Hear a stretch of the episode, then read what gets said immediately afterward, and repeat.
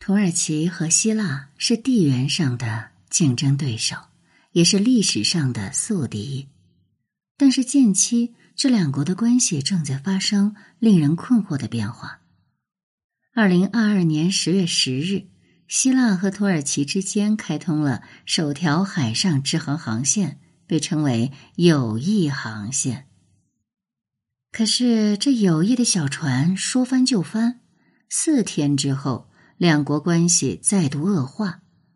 十月十四日，希腊警方和欧洲边境管理局的警卫在边境上发现九十二名难民，他们从土耳其一侧渡河到希腊一侧，被剥光了衣服。希腊就指责土耳其虐待难民，土耳其否认。这两件事情悲喜参半，而从侧面也反映出两国关系的复杂性。实际上，两国之间的战争的时间长于和平时间。在已经伤痕累累的二零二二年，两国发生军事摩擦乃至战争的可能性仍然存在。希腊、土耳其都是地区大国，他们都位于东西方的交界处，所以他们关系的变化很容易辐射到更广泛的地带，从而影响世界。那么，在这些事件背后，两国关系的症结究竟在哪儿？他们的未来又可能去向何方呢？感谢支持主播宁小宁。我们今天来了解：开通直航，希腊和土耳其友谊的小船会不会再翻呢？文章来源：知鸦通识，撰文：明白知识儿。在希腊和土耳其之间开通的直航航线，建立了两国直接的经济贸易往来。这条航线连接着希腊的第二大城市北部的塞萨洛尼基和土耳其的港口伊兹密尔。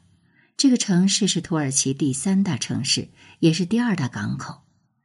总部位于希腊的莱万特航运公司已经宣布了。他名下的船只已经开始在两国之间提供客运和货运服务，目前可以搭乘上千名乘客和三百辆车。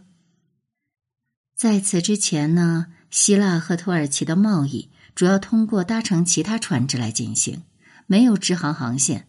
这主要是因为两国常年的紧张关系。直航航线的开通反映出。两国在贸易往来上加深了对对方的依赖，而从一般情况来说呢，经济的相互依赖意味着政治分歧减少以及战争概率的降低。从经济指标上来看，希腊和土耳其这几年的进出口贸易都在走上坡路。二零二一年，希腊和土耳其之间的贸易比二零二零年增长了百分之六十九点二。自二零零五年以来，双方贸易额增长了两倍。但是在希腊和土耳其关系上，经济起到的作用并不显著，因为任何的经济往来都可能迅速被打断。难民问题就是其中的主要原因之一。从二零零七年以来。大量来自中东和非洲的难民都需要经过土耳其和希腊进入欧洲。在二零一四年的时候，大多数难民是从北非进入意大利，再进入欧洲的，少数经过土耳其和希腊进入欧洲。可是从二零一五年年初开始，希腊就取代了意大利，成为非法移民从海路进入欧洲的主要通道。这样一来，土耳其和希腊的关系就更为紧张。从海路和从土耳其两边来的难民让希腊不堪重负，经济危机和难民危机使希腊一度陷入深渊，产生了极右翼抬头的危险。同时，希腊对土耳其的敌意也有上升。希腊海岸警卫队指责土耳其策划大规模难民入境希腊的行为。常常将难民呢运到希腊边境，并将船只打翻，迫使希腊方面救人并接受这些难民。而这一次呢，他们发现的九十二名裸体难民就被希腊认为这是土耳其的阴谋。当然，我们刚才说了，土耳其对此否认了。不过，难民问题呢，也只是两国关系紧张的原因之一。可以说，希腊和土耳其有着几乎所有形态的矛盾，包括宗教、历史、地缘、能源、军事等等。想要靠经济往来化解矛盾，这简直比登天还难。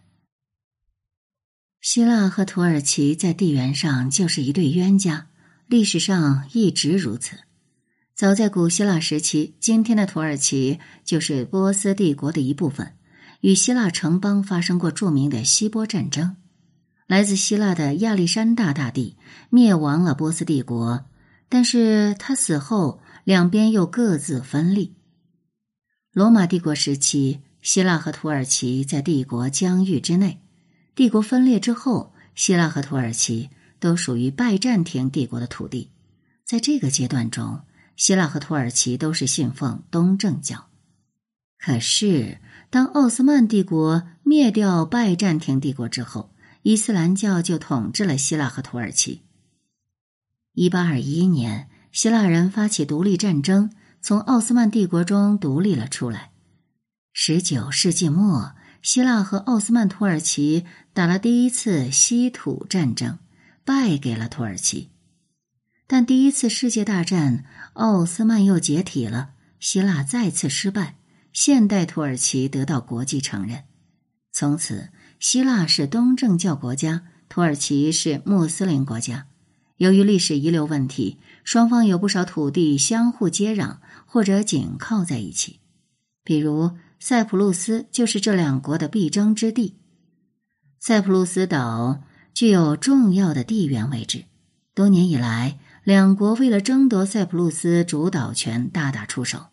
希腊控制了南部，土耳其控制了它的北部，而塞浦路斯自一九五九年就独立了。但是他摆脱不了两国施加的影响，长期南北分裂。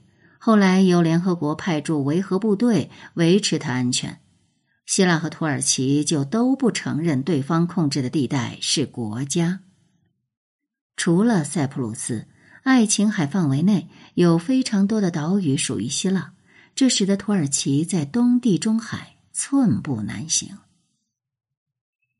对于土耳其来说，它的东北部要和俄罗斯对峙，南部要与伊朗、沙特阿拉伯等中东大国对峙，西部则被希腊扼住咽喉。这情势可以说是相当凶险。土耳其当然不可能与周边所有国家为敌，他所能做的是支持周边大国的反对者，通过一种联盟来制约他的敌人。二零一九年，土耳其和利比亚民族团结政府签署了协议，划定两国之间的海洋边界。结果呢，就把希腊声称有管辖权的部分给划入进去了。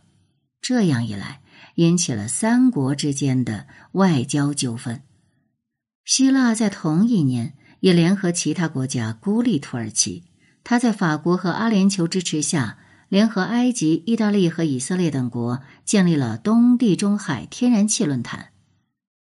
在东地中海发现天然气资源后，两个国家在最近几年来矛盾更是持续升温。二零二零年，土耳其能源勘探船在塞浦路斯和克里特岛之间有争议的地带航行着，遭到希腊海军军舰的监视。由于天然气带来的巨大经济效益，双方互不相让。在二零二零年以后，战争的可能性变得越来越高了。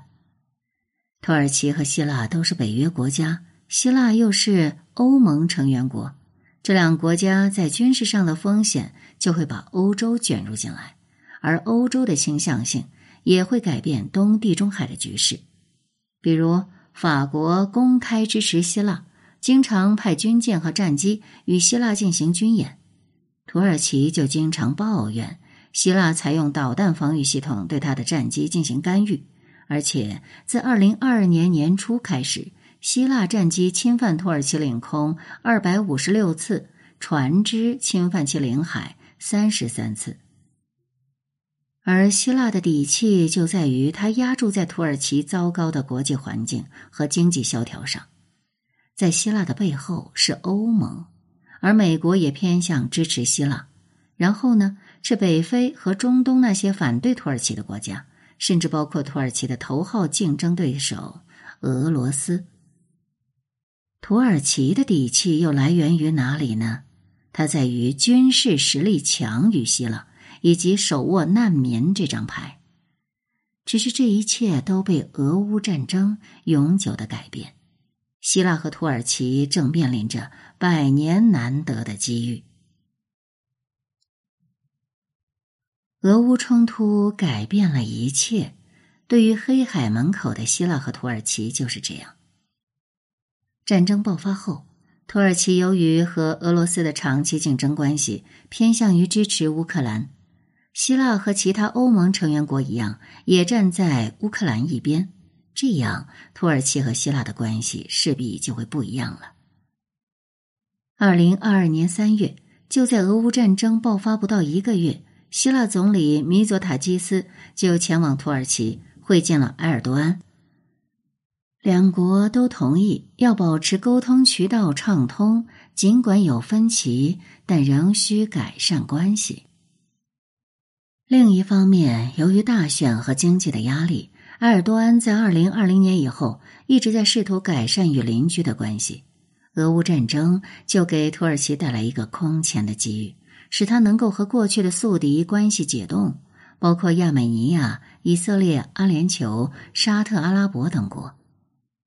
目前，希腊和埃及与土耳其的关系还没有创造性解冻。可是，在两年之中，土耳其已经和其他宿敌迈出了关键一步。这其中任何一步，在过去看来都是不可思议的。由此，希腊也必须考虑改变对土耳其的策略，因为在过去，希腊总是在联合土耳其的敌人来孤立土耳其。那现在呢？那些国家虽然远不是土耳其的朋友，却也已经不能说是敌人了。另外，俄乌战争也起到了杀鸡儆猴的作用。土耳其看到乌克兰在先进武器支持下的威力，也要重新掂量自己的军事实力。如果希腊、土耳其两国发生战争，关键在于空军。目前，希腊配备了美国的 F 三五战机以及法国的阵风战机。而土耳其目前没有获得美国的 F 三五战机，制空权不在手上，土耳其将和俄罗斯一样，一旦开战就陷入泥潭。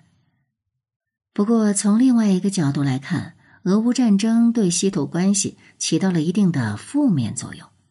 第一，战争使得东地中海能源需求更为紧迫。土耳其和希腊在这里的能源争夺肯定不会停止，甚至会更加严重。第二，由于北约力量更多在俄乌战场，为了不让事态变得更加复杂，不会希望同是北约的西土两国再发生争端，所以北约和欧盟都会尽力的安抚两国。土耳其或希腊都可以在这种情况下努力争取更多利益，使中间的灰色地带更少。但是从总的方面来看，土耳其和希腊的关系。未来长期可能会有一定的缓和，土耳其需要抓住俄罗斯衰落的窗口期，完成外交的破冰。埃尔多安要赢得大选，需要让土耳其显得对西方来说更重要，而不是更可怕。而东地中海的能源和塞浦路斯的争端，也许随时可能点燃两个国家的战火，直接发生对抗的概率。却非常小。希腊和土耳其这对冤家，短时期内不可能握手言和，但也不会像过去一样水火不容，因为世界的每一个变化都会改变他们，反之亦然。